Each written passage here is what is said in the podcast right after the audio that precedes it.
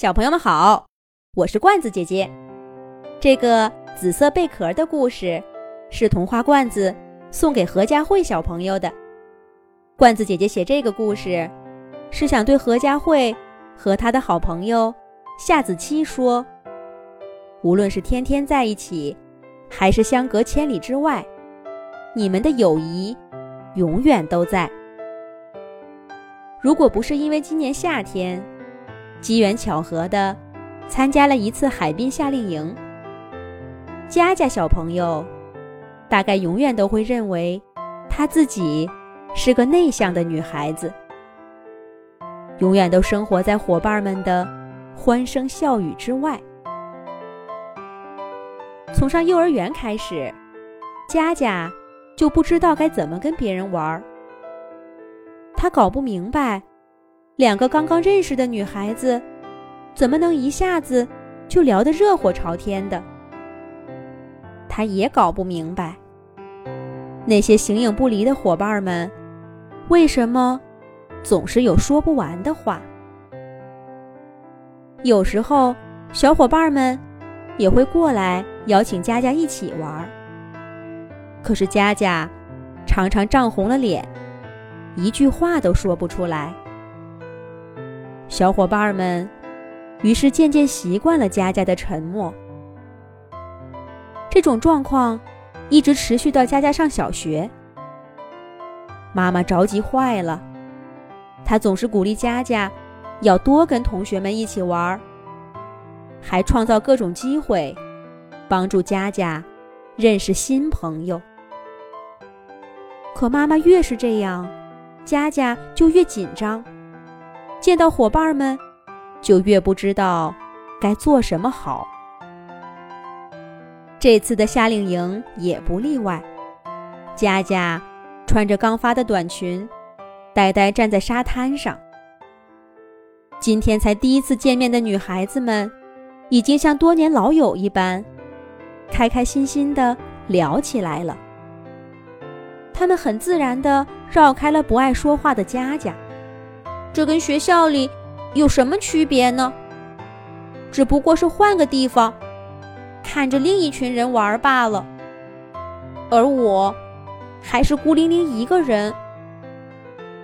还好，这里有大海，浪花一下一下的拍打岸边的礁石，仿佛在讲述一个个来自神秘海底世界的故事。佳佳光着脚丫踩在沙滩上，让海水涌到自己的脚面上，再慢慢的退下去。海水裹着泥沙和海草，弄得佳佳脚背上痒痒的。咦，这里有一个小贝壳呢，好漂亮啊！佳佳蹲下来，开心的捡起这个贝壳。它可真好看，浅白色的壳上点缀着淡淡的紫色花纹，就像画上去的一样。小贝壳，紫色小贝壳，真漂亮，能给我看看吗？一个清亮的声音在佳佳身后响起。佳佳回头一看，是一个穿着跟自己一样衣服。也是来参加夏令营的女孩子，她正目不转睛地盯着自己手里的贝壳。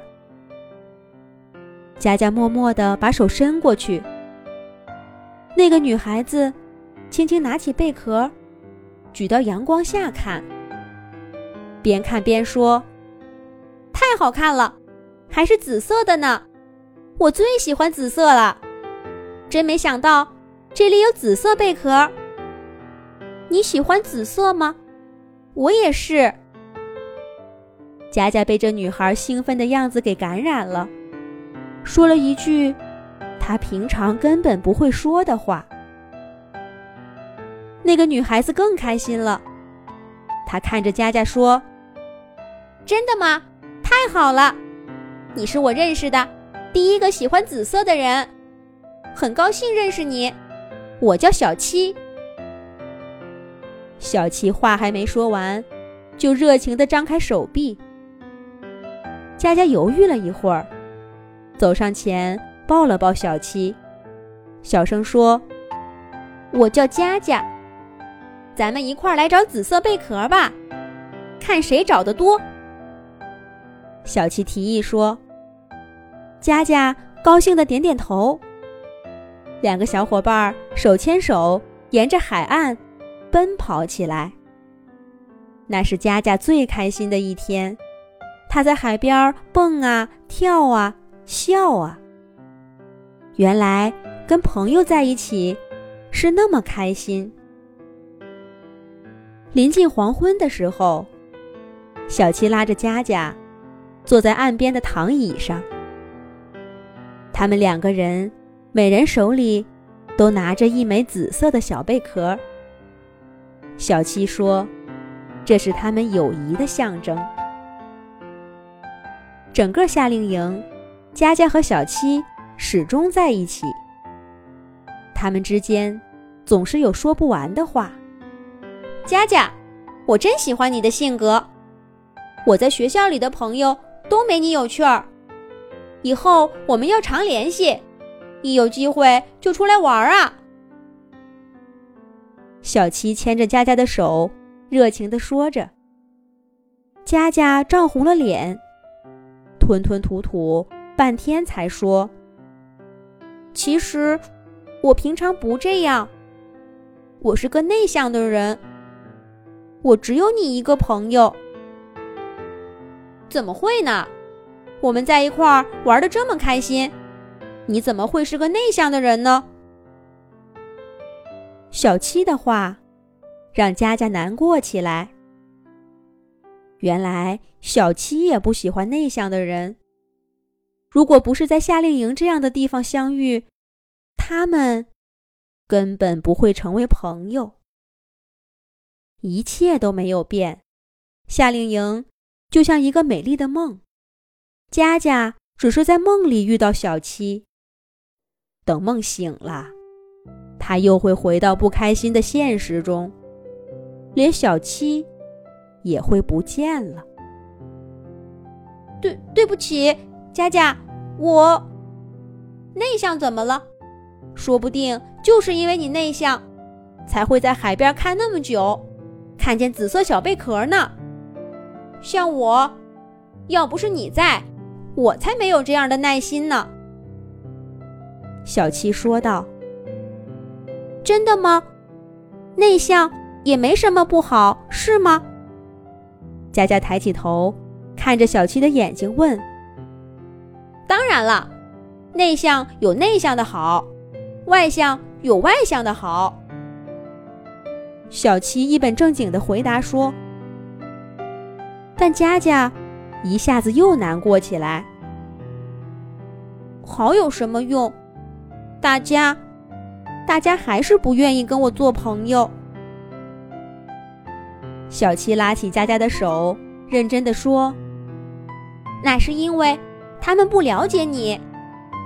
如果他们知道真正的你是什么样的，一定也像我一样，愿意跟你们做朋友的。”勇敢一点，佳佳，让你的朋友了解你。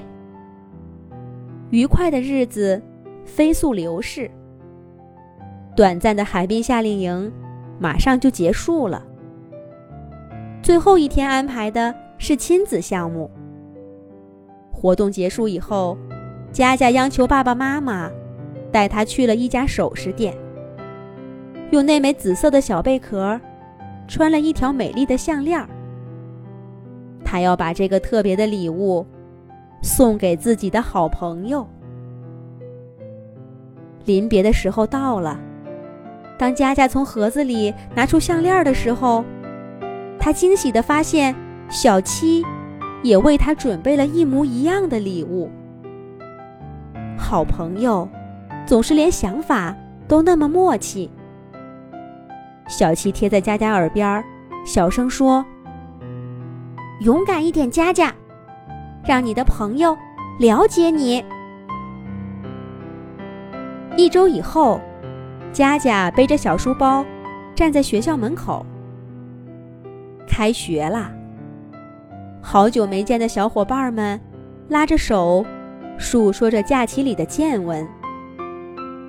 佳佳没有再像以前一样躲在角落里，她带着漂亮的紫色贝壳项链，走上去，准备给大家讲一讲夏令营里的趣事。